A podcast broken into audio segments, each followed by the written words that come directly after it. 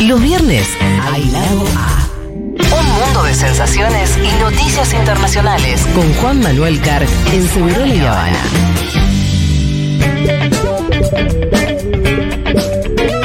Pero no me invitaste nunca a dormir. Juan Manuel Carlos. Saludo formalmente a su espacio. ¿Cómo señor. andan? Ayer ya hablaron de la Sí. cumbre de los BRICS en Sudáfrica. Sí, hemos Con- estado con hablando. Fede, con pero nos Alfredo podemos Zayat. repetir y agregar la mirada de Juan Manuel Carlos. No, claro, es que eh, seguro Alfredo trajo una mirada más eh, que, que tiene que ver con, la- con la economía, ¿no? Fíjate que el planteo de los BRICS es la desdolarización del comercio internacional. Y la Argentina está avanzando en la dolarización. Un candidato, el que salió primero, plantea la dolarización de su economía. Digo, ahí también tenés una, como una contratendencia entre un país que ingresa a un mecanismo que plantea la desdolarización del comercio internacional y un candidato, Javier Milei, que propone dolarizar nuestra economía. Yo creo que no es casual que después de tanto tiempo de insistir la Argentina haya ingresado. Esto lo venía planteando Cristina Fernández en el 2014, 2015. Después obviamente con Macri cayó un poco. Acordate, la primera parte de Macri con China no se llevó del todo bien. Eh, después intentó vincularse de otra manera. Terminó yendo a Johannesburgo a una cumbre de los propios eh, BRICS, pero no tenía la idea de ingresemos a fondo a este espacio. Bo- Boicoteó las represas, inclusive al principio. Exacto, eso te iba a decir. Con China hubo muchos problemas al inicio porque eh, dos obras eh, muy grandes en el sur de nuestro país las paralizó, digamos, ¿no? Esto te lo decían funcionarios chinos eh, en off, clarísimo. Y además, esta cumbre comenzó con dudas sobre si se daba o no el ingreso de la Argentina. Acuérdense ustedes, estamos hablando de hace 78 horas atrás. Dudas, ¿se da no se da el ingreso? Día martes, algunos ya descartaban el ingreso de la Argentina. Lula tiene un programa de todos los días martes donde conversa con un, un periodista brasilero. Ah, qué bien eso. Se llama A Conversa con un No presidente. ¿Sabes que ayer en Todos Utah los nos, encontramos con Cecilia González, periodista Claro, mexicana? sí, me contó Fede. Eh, y estuvimos hablando un poco de las mañaneras, Las de, mañaneras AMLO, de AMLO. como además también como una estratégica, una estrategia comunicacional Claro. Totalmente novedosa. Sí, AMLO es todas las mañanas, es largo, son tres horitas, pero marca la línea y la agenda. Es Él tiene impresionante. su, AMLO tiene su tiempo. Sí. Él habla. Marca la tiempo. agenda siempre. Marca la agenda, después se habla en el, en el país, se habla de lo que dijo él a la mañana. En un punto es, es lógico eso. Eh, en otro momento lo hacían los voceros. Sí. Ac- acordate de Aníbal Fernández, no Pero te hablo del Aníbal sí, de hoy, eh, el Aníbal del kirchnerismo. A mí de la- 6 de, de- la mañana, Pim. Corach con el menemismo. Sí, claro, Co- claro. Capitanich, Coqui también. Pero bueno, es distinto que sea el presidente, que se tome tres horas completas por día. Sí, es verdad. Eh, es muy distinto en, en Muy distinto. sentidos. Y aparte. La vocera de ahora también es distinta, igual. Sí. Sí. Eh, ¿No? Bueno. No nos hagas entrar ahí. No, salgamos ahí, salgamos ahí, Protégenos, salgamos, Pitufo. salgamos ahí, Sí, claro. Protégenos. Escúchame, el Lula entonces habla el día martes 22 en A Conversa con un presidente y ahí ya empezó a sonar la alarma porque él decía, acá, Cancillería manejaba no ingresa a la Argentina y Lula dice, yo defiendo que nuestros hermanos de Argentina puedan participar de los BRICS. Acá empezó a sonar la alarma de decir. Pero- che, algo está pasando. Apenas bajó el avión, dijo eso. Claro, Sudáfrica, por lo que conocemos, el anfitrión decía, loco, no, ahora no debatimos quién ingresa, quién no, lo pateamos para la próxima cumbre, se lo dejamos a Putin, Sí, que sí. estaba en otros problemas. Ay. Lulita, gracias por pensar Y en nosotros cuando nadie más lo hace. Lula da Silva dijo lo siguiente, señores. Gracias, Lula. E eu, por exemplo, defendo, defendo que os nossos irmãos da Argentina possam participar dos BRICS. Eu defendo isso. Vamos ver na reunião como é que fica. Que Mas eu defendo, se vai ser agora, craque se vai ser daqui ao mês, dois meses, tudo. Mas eu defendo que é muito importante a Argentina estar nos BRICS. E até porque tem uma coisa muito importante: o Brasil não pode fazer política de desenvolvimento industrial sem lembrar que a Argentina é um país que tem que crescer junto com o Brasil. Nós temos que compartilhar Como la as ve coisas que nós fazemos com a Argentina. Yo defiendo Después que viene lo, nuestros... lo- lo burro que sacan un montón de votos acá. Qué mal humor Sí, todo. Ahí igual vamos a ir al final de la columna. Dice Sí. Lula, yo defiendo que nuestros hermanos de Argentina puedan participar de los BRICS. No sé si va a ser ahora, en un mes o en dos meses, dice Lula. Lula también, sabiendo la situación.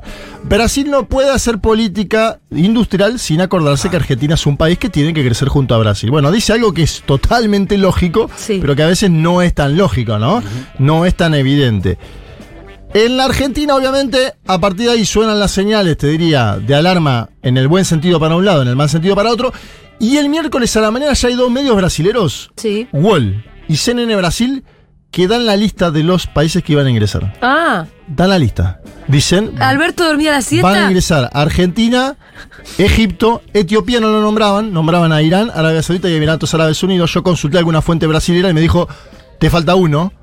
No Ajá. te voy a decir cuál, pero te falta uno. El- Etiopía. El que faltaba era Etiopía, pero digo, ya el miércoles teníamos información de que la Argentina iba a ingresar a través de medios brasileros, te digo, ¿eh? Sí.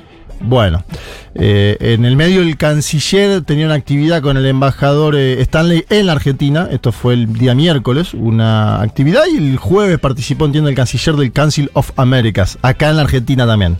Yo digo, al presidente se puede decir por qué no fue el presidente, bueno, porque te mostrás que si no entraste, entre comillas, perdés. Y Para el sí. canciller tiene que ir. Es mi Claro. posición, ¿eh? La Claro. personal. Yo digo, No perdía nada con ir. eh, el canciller no solo no pierde nada, sino que si incluso si estás negociando con el FMI y sabe Estados Unidos que está viajando Santiago Cafiero a Sudáfrica, es totalmente normal que Claro. está yendo el canciller a Sudáfrica. Pero bueno, esta es mi posición personal eh, sobre este tema. La Yo creo- comparto. yo creo que tendría que haber ido una delegación encabezada por el canciller, porque digo, vos fuiste a abrir, por ejemplo, una representación diplomática en Bangladesh. Tenés que ir a la cumbre de los BRICS. Timorato. Y, y más ahora, digamos, cuando O desconectados. Timorato, digo, medio dudando, y si no, y si sí, y si no, anda a luchar. ¿Está laburando? Pero pregunto yo. No, él tuvo Cafiero. actividades, Cafiero tuvo actividades con el embajador Stanley el día miércoles Bueno, y pero- ayer jueves No, fue ¿sabe por qué? al Council of Americas ¿Sabes también. por qué es una, una, una, una lástima? Porque eh, hubo un gran esfuerzo ayer para darle el valor que tienen los BRICS. Y que, Sí. es que era muy complicado el ingreso a los BRICS. Y que era muy complicado Era darle el valor si vos no fuiste. Bueno, y además Era había, Claro, había veintipico de No países. que una foto. Había veintipico de países que pidieron el ingreso, ingresaron seis. El que más pujó, Lula. Sí. eh, y vos, es verdad, no tenés la foto. Acuérdense lo que hizo el canciller Fori de Macri. Con un acuerdo, por eso, con un acuerdo que era un acuerdo no- que no era- cerrado. Un acuerdo que no estaba, el tipo llamó llorando y Macri hizo de eso todos los medios de comunicación diciendo lo ha logrado después de 30 años para la presidencia, Mauricio Macri. Digo, acá el gobierno se perdió de capitalizar un hecho que es verdaderamente histórico y que además va a tener problemas. Quien gane la elección en caso de que sea la derecha, porque tenés que salir de ahí, ¿eh? Vas a pagar un costo si salís y ahí después nos vamos a meter en eso. Escuchamos al presidente de Sudáfrica haciendo el anuncio de los países que ingresan como miembros plenos de los BRICS a partir del 1 de enero de 2024. A ver. We have decided to invite the Argentine Republic, the Arab Republic of Egypt, the Federal Democratic Republic of Ethiopia, primero, ¿eh? the Islamic Republic of Iran, the Kingdom of Saudi Arabia, and the Buena United Arab Emirates to become full Le members Sudáfrica y le of viene BRICS. The membership will take effect Ya dijo from the 1st of Lo dijo January primero. ¿Lo puedo poner de vuelta desde el principio? Así aplaudimos. Bueno, aplaudimos con la gente. The Argentine Ahí está. Ahí está. Porque si no aplaude el gobierno, aplaudamos nosotros. Ahí está. Por eso digo, ¿no? Miembros. Pará, y aparte no entra como un miembro convidado así como lo de Blix Plus. Entra como miembro pleno, tiene la misma facultad de que los miembros originarios. Este es un dato grande, fuerte para la Argentina. ¿Qué se imaginan que hizo la oposición argentina? Algo Sí, escucharon. no, ustedes. aplaudió, se puso contenta. Y ¿Cómo no. que no? Dijo, qué buena oportunidad para Argentina. Pero es insólito, ¿no? Ya conocemos la historia, pero apenas pueden, porque es verdad que les tocó el mismo día el Council of Americas, que esto también Sí. les dio entre poca oportunidad para pensar un poquito, dos minutos. sí. La, la primera línea que se les ocurre es diferenciarse del gobierno y salir a bardear por una, con una cuestión muy dogmática. Claro, el último que Pero salió. además de- tenían el territorio perfecto que era ir a decirlo en el Council of Sí, lo que quería escuchar es Stanley. A usted, señor Stanley, Claro. mire, se lo voy a decir Pero acá. Stanley no le pedía tanto, Claro, ¿no? el único que se salió, pero porque no le llegó el libreto, porque era muy temprano, es Jorge Macri, que dijo que estaba Sí. muy bien, que estaba muy bueno, Y pero que era insuficiente. perdón, y dijo el eh, empresario dueño de También dijo Cuando lo dice lo de la Amante. Samantha y la esposa, Ah, Ernequian da a entender A eso que. se refería. Bueno, Ernequian es más afín a lo que piensa Bolsonaro sobre los BRICS, que ahora después vamos a ir. Pero quiero que escuchemos primero a Javier Milei, señoras y señores, lo que dijo ayer en Council of Americas sobre. Es necesario. Yo creo que sí, está bien, está porque. bien, está bien. Yo entiendo, yo entiendo. Nombra a dos países en particular y dice: nosotros no nos vamos a alinear con comunistas. A ver, escuchamos. Javier Milei. Y eso implica un claro alineamiento en términos de geopolítica. Nuestro alineamiento de geopolítica, alineamiento de geopolítica es Estados Unidos e Israel. Esa que- es nuestra política De internacional. una. Corta. De una. Nosotros Corta. no nos vamos a alinear Sí. con comunistas. Boludo, qué Una vintage. cuestión es la geopolítica, que eso es función del Estado, sí. Y vamos, y tenemos un claro alineamiento con eso. El comercio debería ser libre. Qué y qué los poco libertario, Pueden porque- comercializar con quien quiera. Él dice que Lo comercien pasa los privados con China. Sí, bueno, Pero pero, pará. no es tan No fácil. No, Si el no. Estado no tiene. que Porque que vos tenés que modificar leyes, dar facilidades Escucha. para que ese mercado se vaya entre. eh, el Estado necesita ar- articular un montón de cosas para que ese mercado se dé. El privado no puede hacerlo Te lo solo. pongo del otro lado. Los empresarios chinos, ¿son empresarios privados? Ah, Son empresarios vinculados al Partido Comunista de China, que es el Partido Comunista que dirige los destinos de la nación. Entonces, Sí, sí. Bueno, hay empresarios privados, pero creo que es el 40% de la economía china que es estatal, ¿no? es muchísimo. O al revés, y pero los mucha. empresarios privados, eh, Julita, el otro 60%, Sí. cuando vos le de- decís dame la billetera, tienen el carnet del Partido Comunista. sí, claro. Ah, entonces, sí. entonces ¿con quién vas a negociar? claro, no, sí. Bueno, ahí tenés el primer punto. Aparte los entregás a los empresarios en todo caso si van a negociar solos. Además eso, Los entregás. además eso, vos tenés, vos tenés que ayudarlos y empujar. Bueno, empujar ahí donde va. Sergio Tomás después y dice, ustedes les habla en la cara. Sí, yo creo que estuvo muy bien la intervención Sí. de Sergio Tomás. Antes de todo eso, habló la candidata de Juntos por el Cambio. A ver, escuchá, escuchá.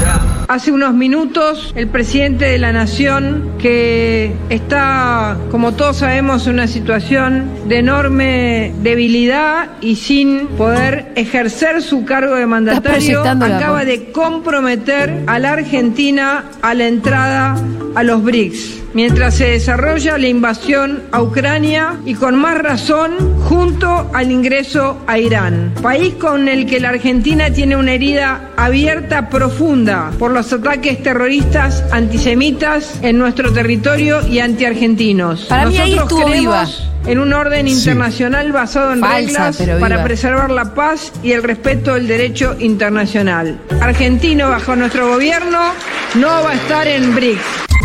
Ella Qué leyó la palabrita, ella leyó la palabrita, dijo, vamos a meter lo- un- algo de sentido común en esto, ¿no? Leyó la palabra Irán y dijo, vamos a atacar Irán. Sí, y además sabiendo que es cierto lo de la herida, digamos, más allá de las Sí, sí. multiplísimas interpretaciones que hay sobre esos atentados, eh, interpretaciones, investigaciones, encubrimiento, un quilombo bárbaro. Pero lo, que- qué vocación de colonia hay que decir, ¿eh? No te pedían tanto. No. Yo Ayer lo que que ninguno decía de dos, era sí. el mismo día del desembolso que hace el FBI. Sí, 7.500 palos. Se anuncia el- la entrada a los BRICS. Sí. es evidente que Estados Unidos, que es el dueño del FMI, no te pedía m- que no entraras a Bueno, los BRICS. Por eso yo, te- yo- por eso yo decía que Entonces, tendría ¿por que haber viajado una no delegación piden también. ta- Claro, pero no les pedían tanto. Yo creo No, que no. Yo creo que al contrario, como- a mí me parece que inclusive el Fondo Monetario Internacional termina desembolsando la guita que trajo ma- eh, más al otro día de Estados Unidos, es los 7 mil millones, porque no es lo mismo el mismo mundo que en el 2001, cuando no nos desembolsaron un carajo y nos dejaron caer. Porque ahora es un mundo bipolar, vos tenés a dónde ir. Y más al huevo insistir, jugó muy bien con Muy eso. bien, Cuando él Qatar visitó a China China, fue cuando él visitó a China, fue una señora de Estados Unidos, dámela porque se la pidió acá. Cuando él le pagó con, con, con, con yuan eh, al Fondo Monetario, dijo, bueno, muchachos, acá si no me dan una mano ustedes, me dan una mano ellos. Y eso lo, lo, lo- lo usó en favor más. Me parece que fue una masterclass, como dicen los pibes del barrio. Vamos un poquito a lo de Brasil porque les quiero comentar lo que pasó con Bolsonaro. Acuérdense, Bolsonaro era muy crítico de China. Llegó a visitar Taiwán en su momento antes de las elecciones del 2018. lo- Para que para China, que vos vayas a Taiwán es una especie de pecado mortal. Está Sí. muy mal. Preguntarle si una Nancy Pelosi que la han tachado, ¿no? De, eh, y además decía que China quería comprar Brasil. En ese momento mandaba la ideología en Bolsonaro. ¿Qué pasa? Llega a la presidencia de Bolsonaro y baja decibeles. Va, va a Beijing en el 2019, le lleva a Xi Jinping una camperita del Flamengo. Porque esto también puede pasar, ¿eh? Escuchamos ahora altisonante los Sí, discursos. sí, pero también pasa estas Cuando cosas. vayan y sean gobierno, por ahí le lleva a Milei una camiseta de chacarita de cuando era arquero él. No lo sé. Estoy así- eh, hablando eh, a- al aire sobre hipótesis. Y quiero que escuchen el año pasado lo que Yo decía. creo que mi ley, esto me lo decía Dugan, es, eh, es muy auténtico también, ¿eh? Como bueno, en ese caso vamos a hacer unos parios internacionales. Sí, va a ser más grave que si está mintiendo ahora. En ese caso, de darse esa hipótesis que plantea Pablo Dugan, seríamos unos parias internacionales que no nos vinculáramos con ningún país que no sea los Estados Unidos de América e Israel, ¿no? Que son los dos países que él plantea como eje y por supuesto la Unión Europea, me Como imagino. si, como si Estados Unidos y Israel no tuvieran relaciones comerciales con China. Y con Irán. con Además. Irán, con China, Irán con todo el también. mundo. Escuchamos Este, a. Jair Mesías Bolsonaro en la cumbre de BRICS del año pasado hablando sobre China. Escuchen. Ao agradecer à presidência chinesa pela organização deste encontro, saúdo o presidente Xi Jinping e o povo chinês, que tão bem me receberam durante minha visita à China em 2019. Naquela ocasião, pudemos avançar na parceria estratégica entre Brasil e China, com benefícios concretos para os nossos povos, como demonstrado pela nossa cooperação durante a pandemia da Covid-19. Decía Bolsonaro al agradecer la presidencia de China por la organización de este encuentro, saludo al presidente Xi Jinping y al pueblo chino que tan bien me recibieron Botón. durante mi visita a China en 2019. En aquella ocasión pudimos avanzar una alianza estratégica entre Brasil y China con beneficios concretos para nuestros pueblos, como el demostrado con la cooperación de la pa- durante la pandemia de COVID-19. Fíjense que hasta defiende las vacunas China, Bolsonaro, un antivacunas, dice, bueno, muchas gracias muchachos. Entonces me da la sensación de que cuando llegas, cambias un poquito la posición, que es lo que puede Ojalá. suceder con estos exponentes de la derecha. Si no llegara a suceder, sería muy grave, de verdad lo digo, sería muy Sí, grave. sí, sí, sí, muy claro. grave en términos diplomáticos. Y acá me meto en este último. Porque aparte te perdés la oportunidad para siempre. Sí, y porque vos como Estado tenés una palabra. Vos no, podés entrar y salir de los lugares. Y acá voy a pasar un audio de hoy de Juan Gabriel Tocatleán, es un doctor en relaciones internacionales, estuvo esta mañana con María O'Donnell. Este audio, y escúchenlo, sintetiza los peligros que puede tener salirse de los BRICS. Porque vos tenés que irte de los BRICS ahora. El primero de enero de 2024, quien asuma Ajá. si quiere irse, hay un solo candidato que quiere permanecer en los BRICS, que es Sergio Tomás Massa. De los Sí. competitivos, vamos a decir la verdad, de los competitivos hay uno solo. Los otros dos candidatos Dicen que se van. dijeron ayer que se van. Sí. Entonces, Tocatleán dice, cuidado porque Argentina paga costos políticos si pasa eso. Escucha. entraríamos el primero de enero del año 2024. Lo más probable es que eso sea así si el presidente es Massa. Ahora, nos han dicho Patricia Bullrich y Milei Que no. quieren ingresar. Entonces uno dice, pero, pero, ¿cómo llegamos a esta situación? Argentina tiene malos precedentes. Estábamos en los no alineados y un día Menem nos sacó de los no alineados. Estábamos en UNASUR y un día Macri nos sacó del UNASUR. Aquí sería tremendo para la reputación del país que no tuviéramos en cuenta que Argentina no puede entrar y salir donde quiere como quiere. Claro, sí. Se pagan costos políticos grandes por eso. Bueno, Bueno, te, te lo dice un especialista, ¿eh? Es un especialista que, Que venía hablando de la tema, importancia de entrar a los Que BRICS. sabe del tema, que dice Argentina además ya salió de los no alineados con Carlos Saúl Menem y además salió de la UNASUR con Mauricio Macri. Bueno, está puesto en la, la señal de alarma, ¿no? ¿Pero También. qué te cree que China te, te va eh, todo bien? ¿Andás yendo, máquina? Te la va a cobrar después. Y Sí, bueno, porque había mucha fila. Había veintipico de países y eligieron seis. Y Brasil también te la va a cobrar, porque si yo soy Lula también te la cobro. Encima me hiciste iba a poner la cara, porque vos entré y ahora querés No, salir. Lula Sí. sabe, Lula, Lula sabe que tiene que ganar masa, Sí, sí, sabe la, la complicadísima que estamos ahora en este preciso momento. Sin lugar a duda, Lula ha tomado posición en la elección argentina. Esto es claro, Ahora, digamos. por ejemplo, dentro de todo este panorama global, uno puede ver el comportamiento de la derecha también en una actitud más pequeña que tuvieron el otro día en la Cámara Baja, donde votaron una ley de alquileres absolutamente contraria Bueno. a los intereses de la parte más débil de las mayorías, que somos los inquilinos. Exacto. Y en eso se juntaron. Bueno, en realidad Milei con Villarroel se fueron porque no iban a dero porque ellos buscaban la derogación y no una modificación. Como correr por derecha a la derecha de la Sí, derecha. sí.